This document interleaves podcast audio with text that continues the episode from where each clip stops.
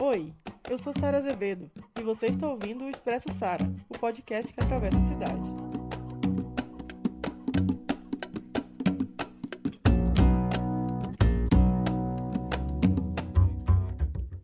No programa de hoje, teremos a presença da deputada federal Fernanda Melchiona e a deputada estadual Andréa de Jesus, onde fizemos um bate-papo falando sobre o governo federal, Bolsonaro, e o governo estadual de Romeu Zema.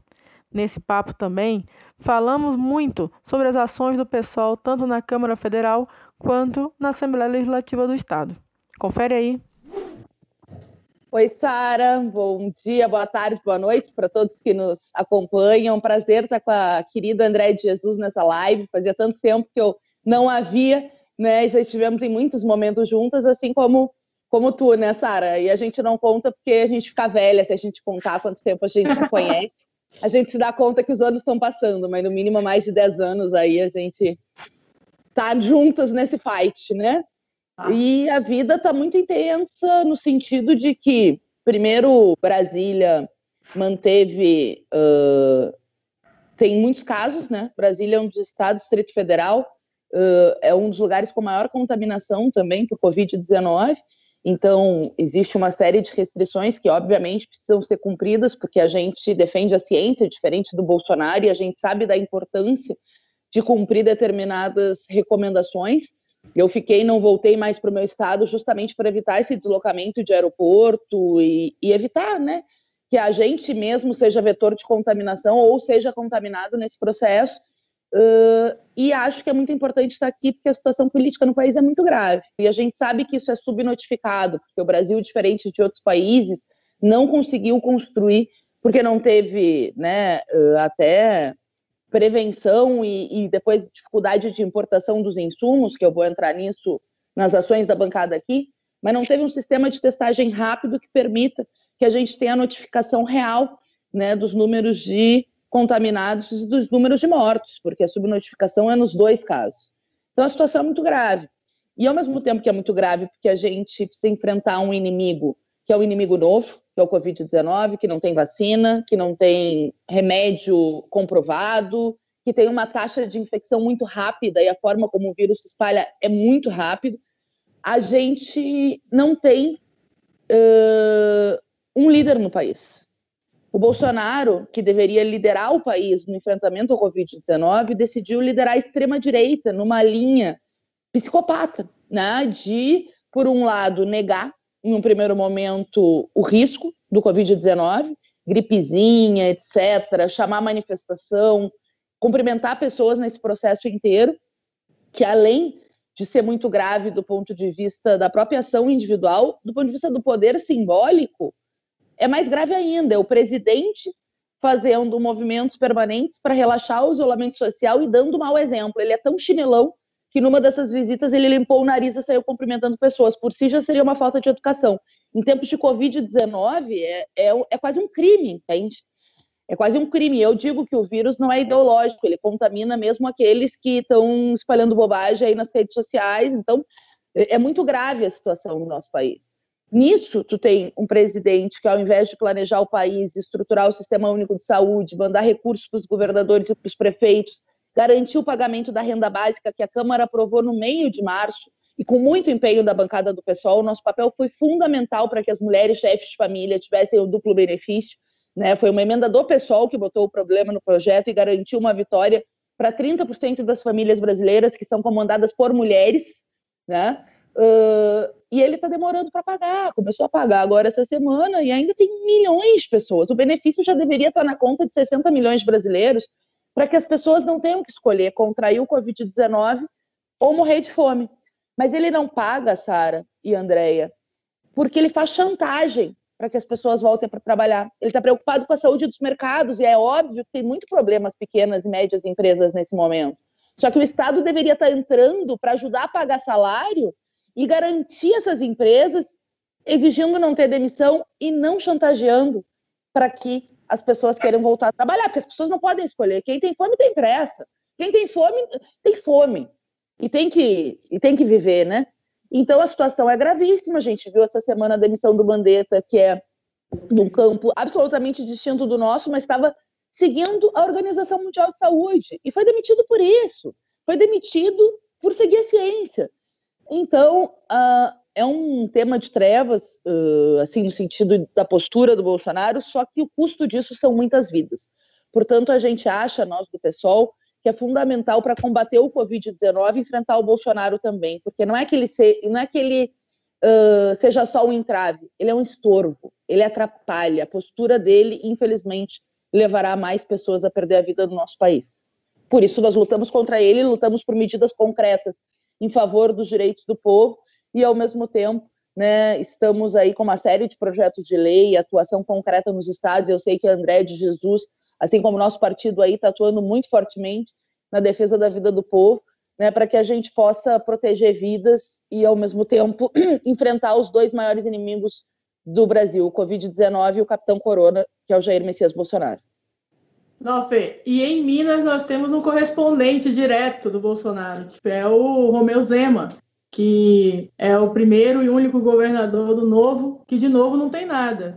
E a André é uma das combatentes ali na Assembleia Legislativa contra as ações do Zema aqui no Estado. Fala um pouquinho para a gente, André, como é que está sendo essa, nesse momento político, o turbilhão que também está sendo na Assembleia Legislativa? Oi, gente, então, bom dia, boa tarde, boa noite, salve meu povo, sempre falo isso, acho que é importante temos um povo aí silenciado há 500 anos e está nesse lugar hoje, Fernanda e Sara. É esse desafio, né, de trazer a voz de várias lutas que historicamente foram silenciadas, né, no povo. E aí não tem como falar desse momento e da reação do governo do estado aqui, não trazendo primeiro as vozes que daqueles que estão sendo silenciados, né? Nós temos mais de mil quilombos no estado de Minas Gerais, né? Temos mais territórios tradicionais aqui do que municípios, né?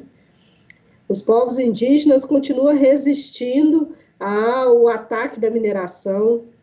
É, e aí vai, assim, nós temos povos é, é, de, é, é, os geraizeiros no norte de Minas, que também sofrem com a seca, e hoje, com essa exploração é, do extrativismo muito forte nessas regiões. E aí nós temos um governo que não conhece o Estado, né?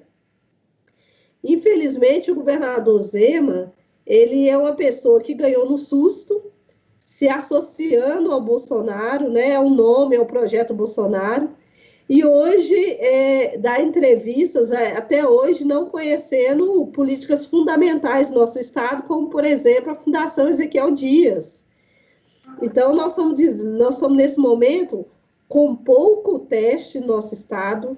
Então, assim, o decreto de calamidade que foi aprovado pela Casa, nós reconhecemos que o estado de Minas Gerais está com calamidade, calamidade pública, e por isso o governador hoje tem nas mãos um cheque em branco, né?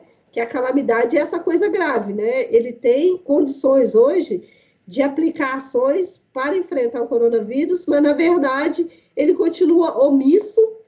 É, eu não sei se é pior do que Bolsonaro, porque ele, é, ele fica calado diante da, é, é, da pandemia. A gente vê que muitos prefeitos têm reagido, mantido isolamento, é, decretando também estado de calamidade, é, buscando recursos para que é, possa atender minimamente as famílias com cesta básica.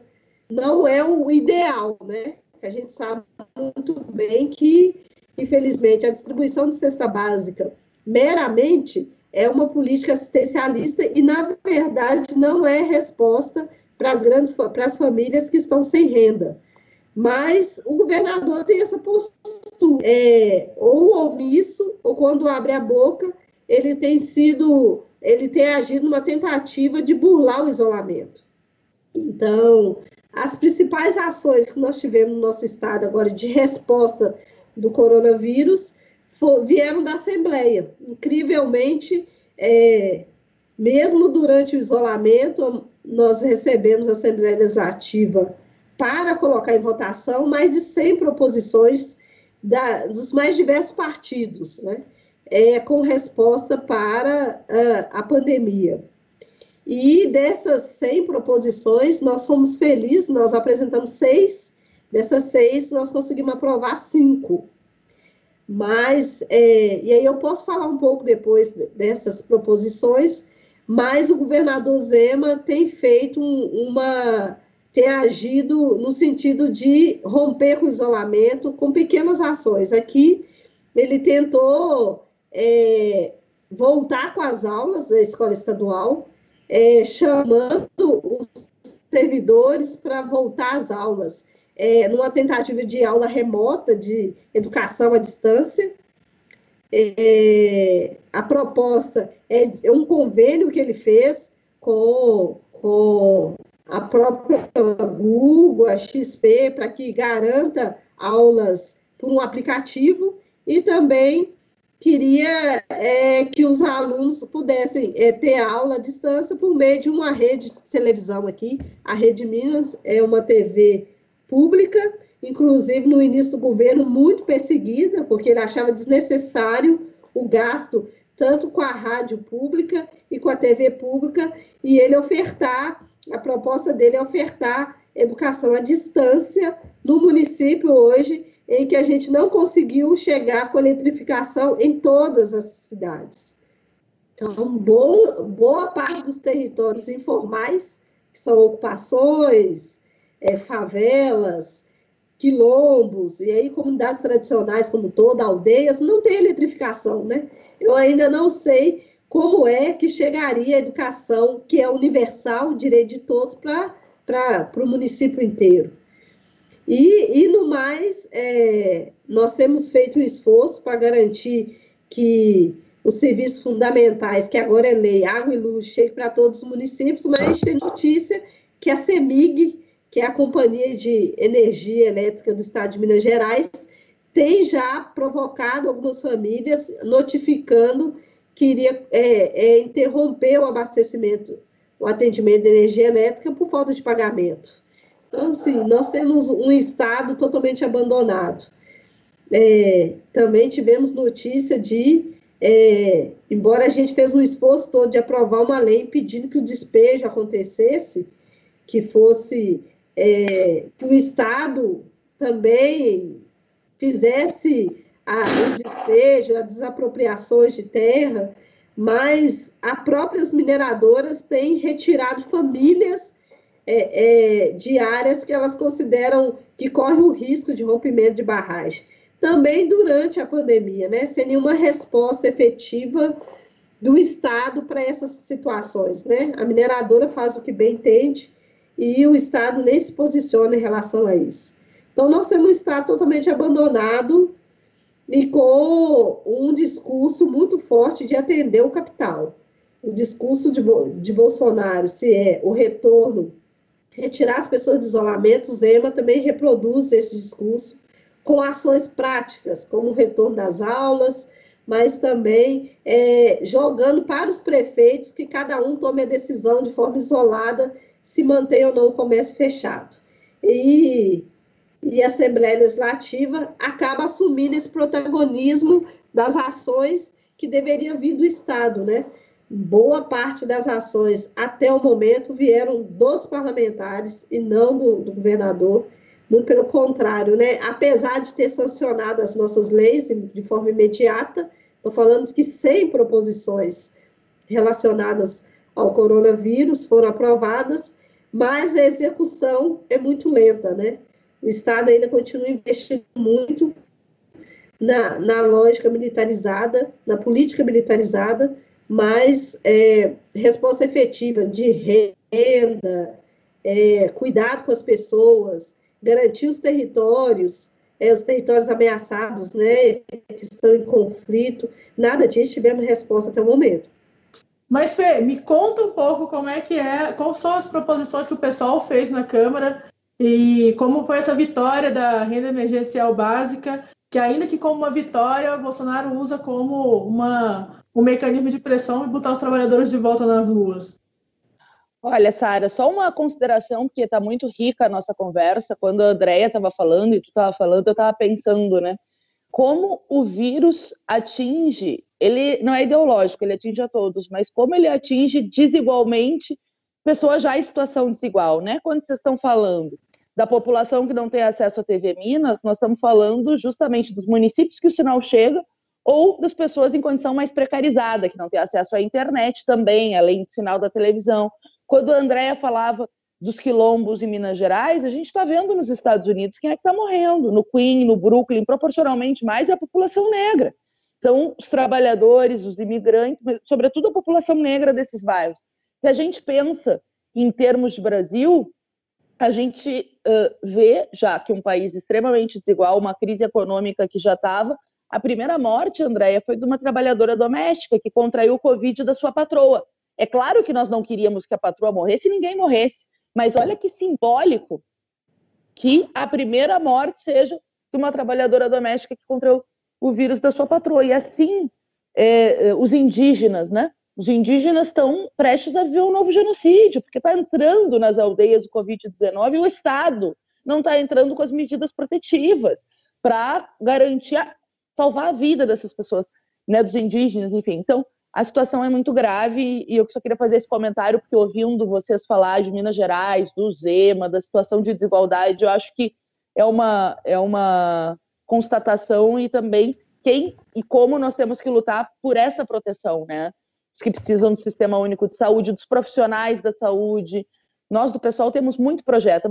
Um dos primeiros PDLs uh, do pessoal foi sobre a renda básica emergencial, que previa muitas medidas, como a renda básica para garantir que as pessoas não tenham que escolher entre contrair Covid-19 ou morrer de fome, a suspensão das reintegrações de posse, a suspensão da cobrança de água e luz para o nosso povo nesse momento tão difícil, né, e uma série de medidas concretas o Bolsonaro e o Guedes começaram a anunciar um, uma renda emergencial de 200 reais que podia chegar a 400 por família, o que é uma vergonha, não é uma renda emergencial, é uma renda de miséria, né? Porque desde o início eles estão preocupados em salvar mercados e não salvar povo. Ao mesmo tempo já deram mais de um trilhão, né? Vão liberar um trilhão para os bancos e queriam dar 200 pila para o povo. Bom, a Câmara pautou um projeto sobre BPC e junto incluiu o, tem o tema da renda básica que chegou a 600 reais, o que é um bom começo, comparado com os 200 reais, foi uma derrota do Bolsonaro, e a Câmara, assim como a Assembleia, teve um papel muito importante, André, tu estava falando aí da Assembleia também, quero fazer essa ressalva, no sentido de fornecer esse instrumento para o nosso povo. Só que o projeto não previa que mulheres chefes de família pudessem acessar dois benefícios. Então, nós conseguimos adiar a votação por um dia, fizemos a nossa emenda do pessoal e conseguimos que o relator incorporasse essa importante conquista de que mulheres chefes de família podem acessar, sim, dois benefícios. São 36% das famílias brasileiras, mulheres com muitos filhos ou menos filhos, mas que comandam a família inteira, e esse benefício é muito importante para que as mulheres possam enfrentar a pandemia. Depois que foi aprovado, o Bolsonaro, como vocês sabem, demorou para liberar. Agora a gente está na luta para que libere para todos que se inscreveram. Nós temos muito projeto, Sara. Nós temos projeto para proteger a população em situação de rua que está mais vulnerabilidade. Nós temos projetos de vários da bancada e muitos assinados coletivamente para proteger a vida das mulheres. Nós temos projetos no sentido de garantia de acesso à internet a todo mundo nesse momento que, de isolamento social. Nós temos projetos para uh, garantir Direitos para a população carcerária, que está num foco muito grande nesse momento de contaminação, que aí são de deputados da nossa bancada. Nós temos projetos no que diz respeito ao FIES, né, que também teve uma conquista importante no 873, mas nós temos projetos maiores e mais profundos. Nós temos um projeto que é muito importante, que é o da reconversão industrial, porque um dos problemas do teste rápido e da ampliação dos respiradores no Sistema Único de Saúde é que o Brasil não produz essas tecnologias, porque durante muito tempo os governos se acomodaram numa ideia do Brasil exportador de soja, de arroz, de commodities e não investiram no nosso parque industrial, né? Então, falta condições de produção. Nós apresentamos um projeto de reconversão industrial imediata num comitê uh, plural, mas que possa o Estado intervir e garantir que, por exemplo, entidades públicas e privadas né, empresas públicas e privadas estejam voltados para o combate ao Covid, ou seja, a Ambev produzir álcool gel, ou seja, a Embraer produzir ventilador, e investir nas nossas universidades que têm ciência e tecnologia, é um projeto muito importante para a bancada do PSOL. E agora a gente apresentou um com as mulheres, né, do PSOL e mulheres da Câmara, de defesa dos profissionais da saúde. Nós estamos em contato e construímos juntos com o movimento Mais Que Palmas, né, que está uma semana rolando nas redes, para que a gente valorize os profissionais da saúde como os heróis e heroínas que são, soldados que estão no front. Então a gente criou uma pensão para os dependentes, né, que dos familiares, né, uh, daqueles que infelizmente venham a falecer de Covid-19. Nós não estamos falando só dos médicos, enfermeiros, estamos falando dos faxineiros que trabalham no hospital, estamos falando de todos os que podem estar sujeitos ao Covid-19. Obviamente, nós não queremos que ninguém faleça, mas já foram mais de 30 que faleceram e é preciso que haja né, garantias para os dependentes. Então, junto com o Movimento Mais Que Palmas, nós já temos aí umas 20 assinaturas de mulheres e queremos pautar esse debate na Câmara dos Deputados aí a partir da próxima semana. E eu me esqueci de um projeto muito importante, que é o do, do programa de combate ao Covid nas favelas do Brasil, porque é justamente o que a Andrea falava: 30% do nosso povo não tem água tratada, gente. 50% não tem saneamento básico. As periferias brasileiras, a gente sabe como as casas são muito próximas umas outras e é muito difícil tu fazer o isolamento social numa casa que vivem muitas pessoas. Então, tem que ter um programa urgente que o Estado forneça né, álcool gel, os materiais né, sanitários necessários, que haja uma política, sim, de evitar a entrada do Covid-19 ou a proliferação, porque já entrou em várias periferias, já tem caso, né, mas a proliferação nas favelas brasileiras. Então, esse é um outro projeto que a gente apresentou e que para nós é muito caro nessa luta em defesa do nosso povo. Eu também queria reforçar que, claro, agora nosso inimigo número um é a Covid-19 e também o Bolsonaro, que é amigo do vírus, né? O Bolsonaro é amigo do vírus. As, as posturas dele ajudam o vírus a se propagar. Uh, e a gente precisa proteger o nosso povo, defender o SUS, apresentar projetos, né, renda básica, garantir que as pessoas possam fazer o isolamento uh, e não ter que escolher entre contrair o Covid e morrer de fome. Mas nós também vamos ter que fazer um debate estratégico nesse processo de quem vai pagar essa conta. E nós do pessoal defendemos que sejam as grandes fortunas, os bilionários, né, André, que já vinham ganhando com a crise anterior, o nosso povo estava ficando mais pobre, os bilionários ficando mais ricos. A gente vê que tem bilionário que está em iate no meio do mar se protegendo e não paga imposto sobre o iate. Mas não pode ser que seja uma farra dos bancos. Agora eles vão ganhar um trilhão de reais, os bancos, e o Bolsonaro está encebando para dar 90 bilhões para atender uma renda básica que, como tu bem falaste, é insuficiente. O nosso projeto do pessoal era um salário mínimo, né, com o teto de dois salários mínimos. Não, eles estão preocupados com a saúde dos bancos e estão reduzindo o salário de trabalhador.